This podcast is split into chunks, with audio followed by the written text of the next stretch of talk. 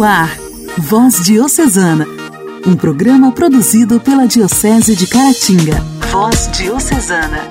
Olá, meu irmão! Olá, minha irmã! Que a paz de Jesus e o amor de Maria estejam sempre com você. Está no ar o Voz Diocesana desta segunda-feira. Eu sou Clarinha de Carangola e te faço companhia nesse programa de evangelização da Diocese de Caratinga. Iniciamos hoje um novo mês com as graças de Deus. Que em fevereiro possamos nos aproximar cada vez mais do Senhor. E ontem, 31 de janeiro, celebramos a memória de Dom Bosco, ou São João Bosco, o santo dos jovens, pai e mestre da juventude, criador do sistema preventivo e homem que profetizou a criação da cidade de Brasília. Dom Bosco foi um sacerdote italiano que desenvolveu um sistema pedagógico e conseguiu reunir em torno de si um movimento de apostolado. Ele fez projetos religiosos em diversas nações, apesar das condições financeiras ruins. Dom Bosco é fundador da Congregação dos Padres Salesianos e o Instituto das Filhas de Maria Auxiliadora e os coordenadores salesianos, duas congregações religiosas e colégios para a educação de meninos pobres. Também escreveu livros e artigos sobre fé e exerceu influência na vida social e política. Os frutos do seu trabalho com a Sociedade São Francisco de Sales e a organização de tantos grupos que formam a família salesiana ganharam o mundo. Há 130 33 anos, em 31 de janeiro de 1888, falecia um homem santo, que celebramos a memória. Viva Dom Bosco!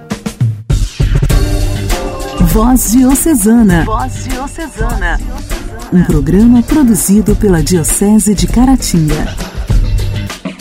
Nunca é tarde para se reinventar e retomar os estudos. E vamos conversar no Diálogo Cristão com o Tércio da Silva de Ubaporanga sobre essa sua experiência. Nas vésperas do Dia da Vida Consagrada, irmã Maria Inês, presidente da Conferência dos Religiosos do Brasil, traz uma mensagem para o 25º Dia da Vida Consagrada. Padre Heleno continua a partilha de vida e missão do Padre Júlio Maria de Lombardi e Padre Marlone reflete sobre Maria no momento mariano.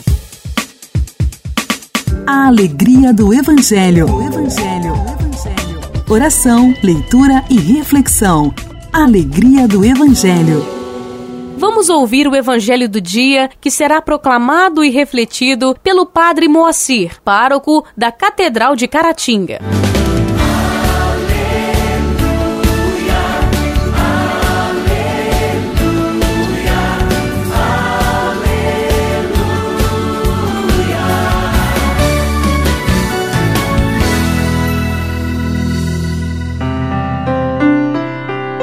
O evangelho para a nossa meditação de hoje é de São Marcos, capítulo 5, versículos de 1 ao 20. Naquele tempo, Jesus e seus discípulos chegaram à outra margem do mar, na região dos Gerasenos. Logo que saiu da barca, um homem possuído por um espírito impuro, saindo de um cemitério, foi ao seu encontro esse homem morava no meio dos túmulos e ninguém conseguia amarrá-lo, nem mesmo com correntes. Muitas vezes tinha sido amarrado com algemas e correntes, mas ele arrebentava as correntes e quebrava as algemas, e ninguém era capaz de dominá-lo. Dia e noite ele vagava entre os túmulos e pelos montes, gritando e ferindo-se com pedras. Vendo Jesus de longe, o endemoniado correu, caiu de joelhos diante dele e gritou bem alto: Que tens a ver comigo, Jesus, filho do Deus Altíssimo? Eu te conjuro por Deus, não me atormentes. Com efeito, Jesus lhe dizia: Espírito impuro, sai desse homem. Então Jesus perguntou: Qual é o teu nome? O homem respondeu: meu nome é Legião, porque somos muitos, e pedia com insistência para que Jesus não o expulsasse da região. Havia aí perto uma grande manada de porcos, pastando na montanha. O espírito impuro suplicou então: Manda-nos para os porcos, para que entremos nele. Jesus permitiu. Os espíritos impuros saíram do homem e entraram nos porcos e toda a manada, mais ou menos uns dois mil porcos, atirou-se monte abaixo para dentro do mar, onde se afogou. Os homens que guardavam os porcos saíram correndo e espalharam a notícia na cidade e nos campos. E as pessoas foram ver o que havia acontecido. Elas foram até Jesus e viram o endemoniado sentado, vestido e no seu perfeito juízo, naquele mesmo que antes estava possuído pela legião, e ficaram com medo. Os que tinham presenciado o fato explicaram-lhes o que havia acontecido com o endemoniado e com os porcos. Então começaram a pedir que Jesus fosse embora da região deles. Enquanto Jesus entrava de novo na barca, o homem que tinha sido endemoniado pediu-lhe que o deixasse ficar com ele. Jesus, porém, não permitiu. Entretanto, lhe disse: Vai para casa, para junto dos teus, e anuncia-lhes tudo que o Senhor, em sua misericórdia, fez por ti. Então o homem foi embora e começou a pregar na Decápole tudo o que Jesus tinha feito por ele, e todos ficavam admirados. Palavra da salvação, glória a vós, Senhor. Caríssimo amigo rádio ouvinte do programa Voz Diocesana, nesta segunda-feira, dia 1 de fevereiro, nós vamos meditar o Evangelho de São Marcos, capítulo 5, versículos de 1 ao 20, que acabamos de ouvir. Neste Evangelho, nós acompanhamos a cura daquele homem que vivia nos cemitérios, no meio dos túmulos, e assistimos como Jesus, com palavras fortes, expulsou a legião de espíritos imundos que o deixavam acorrentado. Jesus veio ao mundo para nos salvar da escravidão do pecado e da morte, e nos cura para que possamos estar livres das amarras do inimigo que nos coloca em situações de pecado. Naquele tempo, Jesus expulsou os espíritos que entraram nos porcos, matando-os afogados.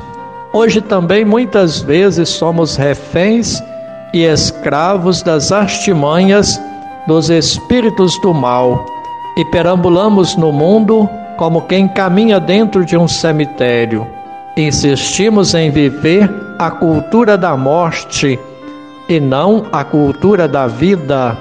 Não reconhecemos a Deus como nosso Pai e por isso persistimos em lutar com as armas que, ao invés de nos libertar, são como algemas e correntes que nos prendem à mesma situação durante muito tempo da nossa vida. Os mortos que hoje nos cercam são o orgulho, a autossuficiência, o egoísmo, o amor próprio e outros tantos males que nos afligem, como o medo, o desânimo, os ressentimentos, as mágoas e assim poderíamos enumerar tantos outros. Sabemos que todos esses males são consequência do nosso ser pecador.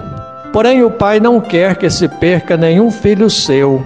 Por isso, ainda hoje, Jesus Cristo vem a nós a fim de nos libertar dos espíritos maus que nos perseguem e nos perdoa nos purifica e nos ressuscita para nos tirar do sepulcro, jogando para longe de nós os espíritos que nos prendiam. Depois que somos curados e libertados, Jesus nos envia para amar e cultivar relacionamentos saudáveis, bastando para isto que nos rendamos ao seu poder amoroso.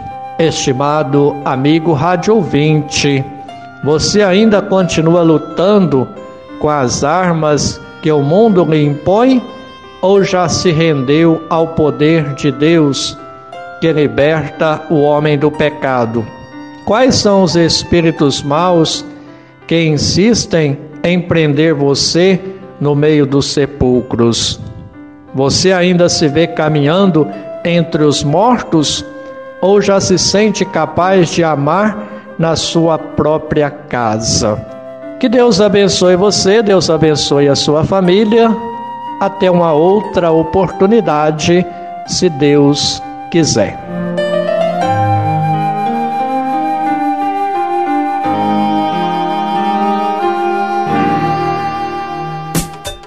Diálogo Cristão.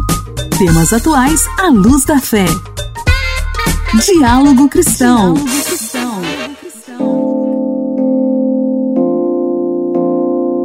Todos os anos, milhares de estudantes se preparam para ingressar em uma faculdade, trazendo uma bagagem repleta de sonhos e esperanças. Mas, infelizmente, grande parte dos brasileiros não tem acesso à educação. Segundo dados da última pesquisa nacional por amostra de domicílios, o PNAD de 2018, 26,6 milhões de brasileiros entre 15 e 29 anos estão fora da escola, ou seja, 51,7%. Entre 18 e 24, fase de ingressar em uma universidade, 61,9% não estudam. Entre os jovens de 15 a 29 anos de idade, cerca de um em cada cinco não frequentam a escola e não trabalham. Somente 27,2% dos jovens entre 18 e 24 anos ingressam em uma faculdade. Mas nunca é tarde para se reinventar e para realizar um sonho. No diálogo de hoje, vamos conversar com Tércio da Silva Carvalho, de Ubaporanga, graduando de agronomia na Universidade Federal de Viçosa. Olá, Tércio, seja muito bem-vindo ao Voz Diocesana. Comece nos contando um pouco da sua trajetória de sair e entrar em uma grande universidade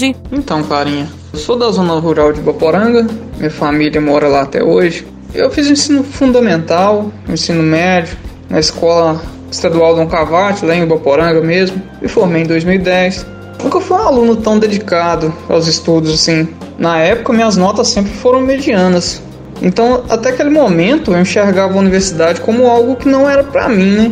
E sim para as pessoas mais inteligentes, com boas notas, com ótimas notas.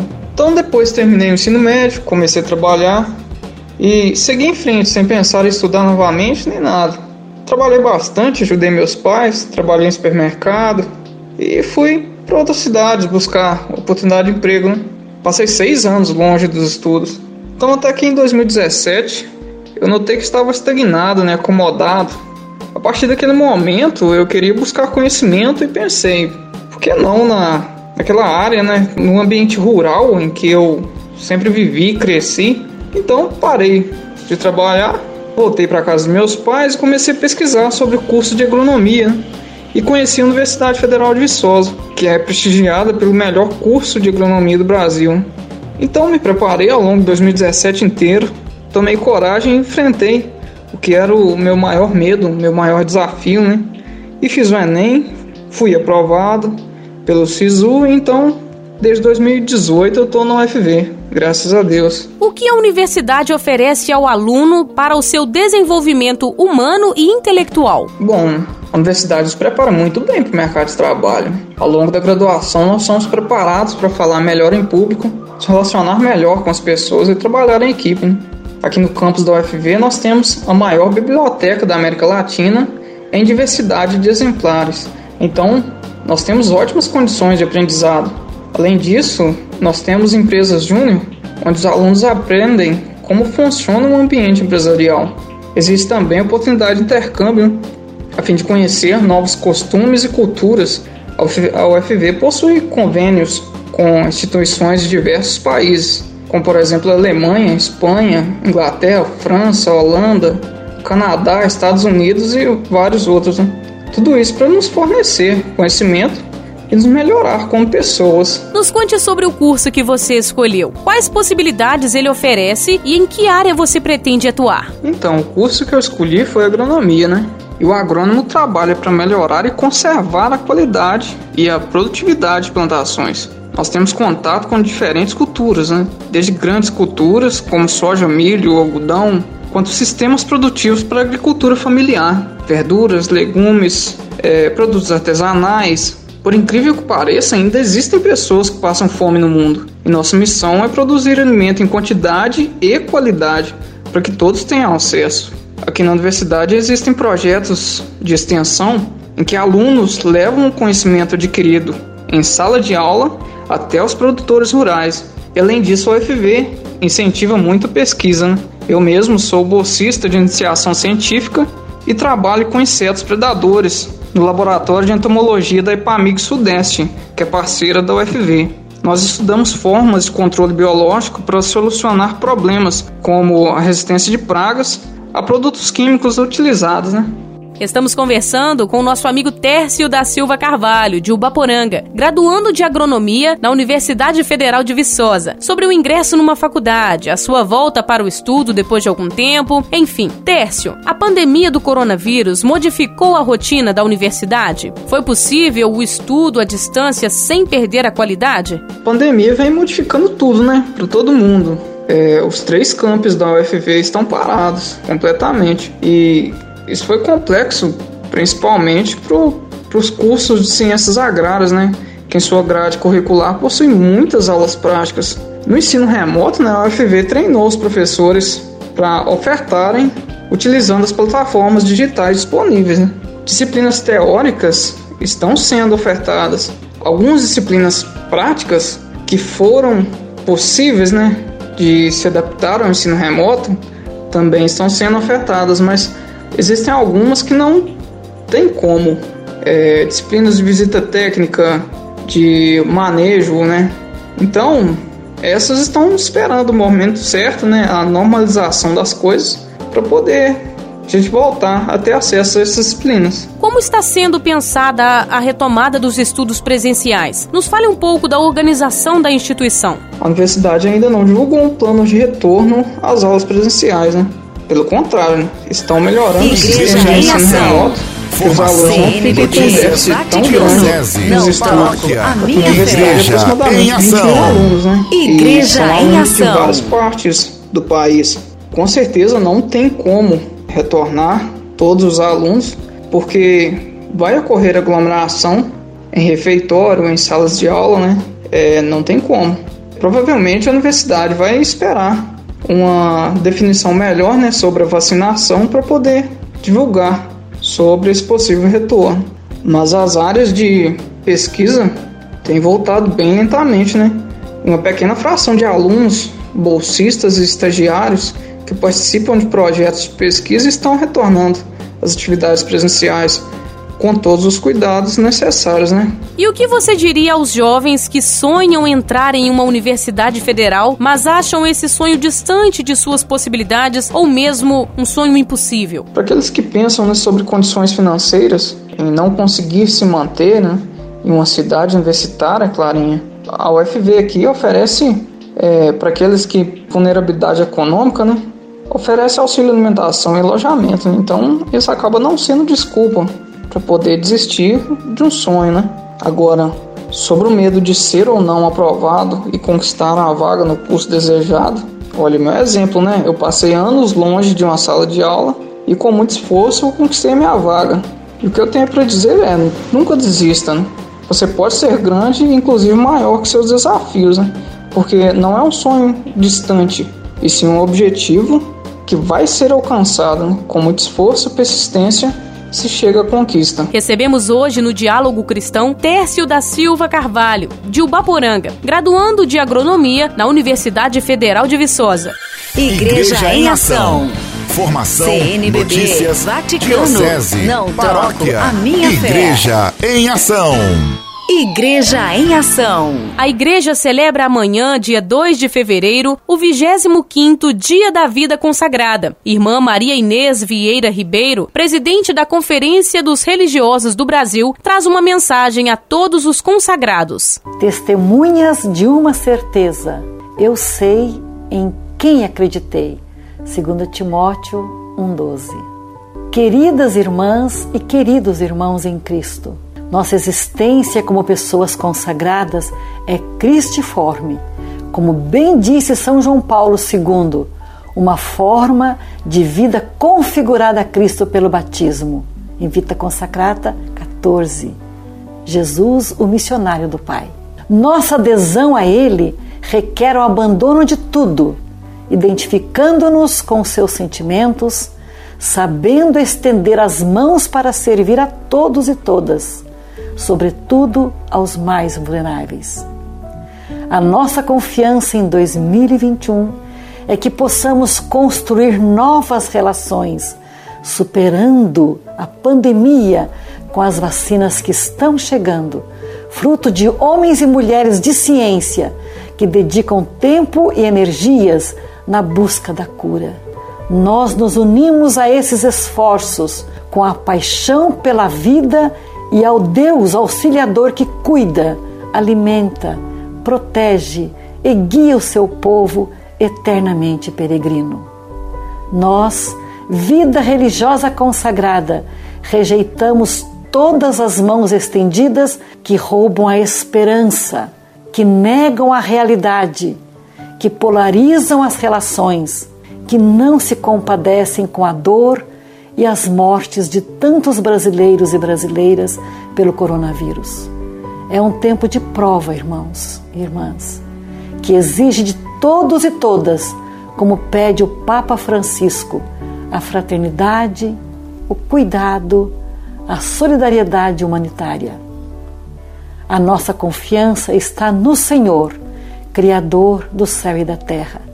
Nele nos movemos e somos, nele cremos e por ele reafirmamos o nosso compromisso de testemunhar a beleza do Evangelho e a libertação de todo pecado. Como Conferência dos Religiosos e Religiosas do Brasil, queremos no dia 2 de fevereiro, celebrar a 25ª Jornada Mundial da Vida Religiosa Consagrada e renovar nosso empenho missionário, sinodal e carismático com a ação evangelizadora do Brasil, sendo luz que brilha na escuridão, que ainda impede de ver e ouvir a voz do Senhor. Irmãos e irmãs, Somos a voz que grita neste deserto da indiferença e não podemos desanimar. Que nada roube a nossa identidade carismática, fraterna e apostólica. Juntos e juntas, fortalecidos na confiança em Deus e na proteção de Maria, Mãe da Igreja, Senhora de Aparecida, façamos neste dia 2 de fevereiro a renovação da nossa consagração à luz do Evangelho e de nossas constituições. E vamos dobrar os joelhos, porque mais do que nunca precisamos de oração. Parabéns, vida consagrada do mundo e do Brasil. Um grande e afetuoso abraço a todas e todos. Fiquem com Deus e com a Mãe Aparecida. Nossa história, nossa história, curiosidades e fatos que marcaram nossa diocese. Nossa história. Caríssimos ouvintes da Voz Diocesana, no quadro Nossa História, continuamos a partilhar um pouco da vida e missão do servo de Deus, Padre Júlio Maria de Lombardi. Na Europa, conhecido como Padre de Lombardi, aqui no Brasil, adota então Padre Júlio Maria, dada a sua devoção também mariana. Aos 22 de fevereiro de 1913 é o início então da última fase da viagem do Padre Júlio Maria rumo ao desconhecido, a região em que fora enviado pelo seu superior geral para missionar. Então ele deixa para trás a família, os amigos, a sua pátria, Grave na Holanda, São Gonçalo e Natal no Rio Grande do Norte e parte para a missão na Amazônia, conforme fora enviado.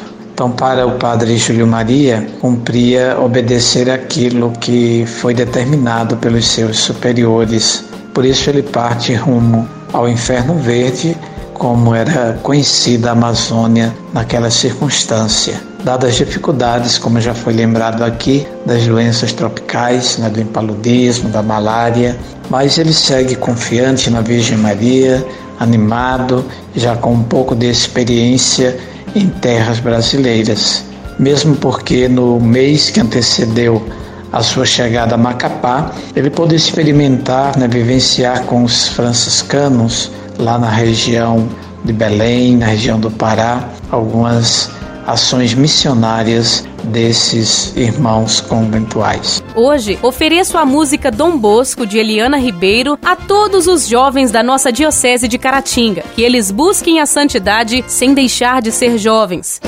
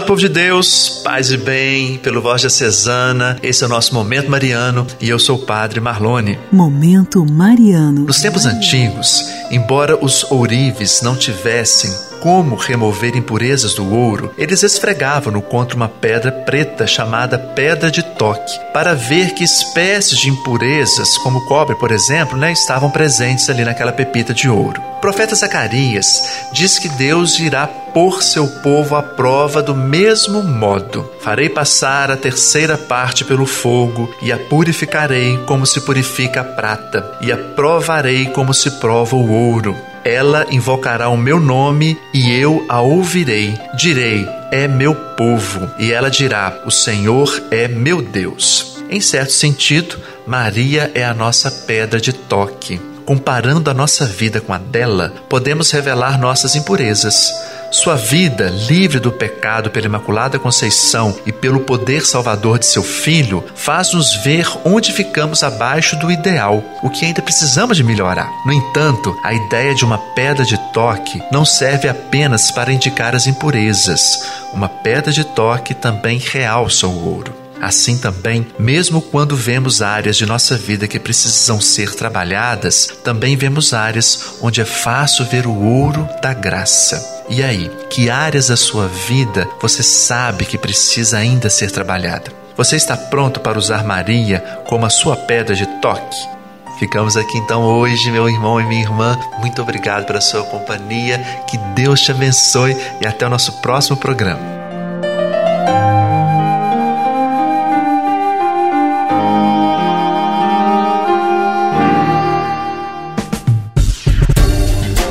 Voz Diocesana. Voz Diocesana.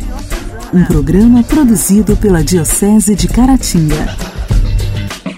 Chegamos ao fim do Voz Diocesana desta segunda-feira, o primeiro de fevereiro. E foi muito bom ter a sua sintonia conosco até agora. Que você tenha uma semana abençoada e que amanhã, neste mesmo horário, retorne para nos encontrarmos em mais um programa. Um beijo grande e fique com Deus. Você ouviu? Voz Diocesana, um programa da Diocese de Caratinga. Voz Diocesana.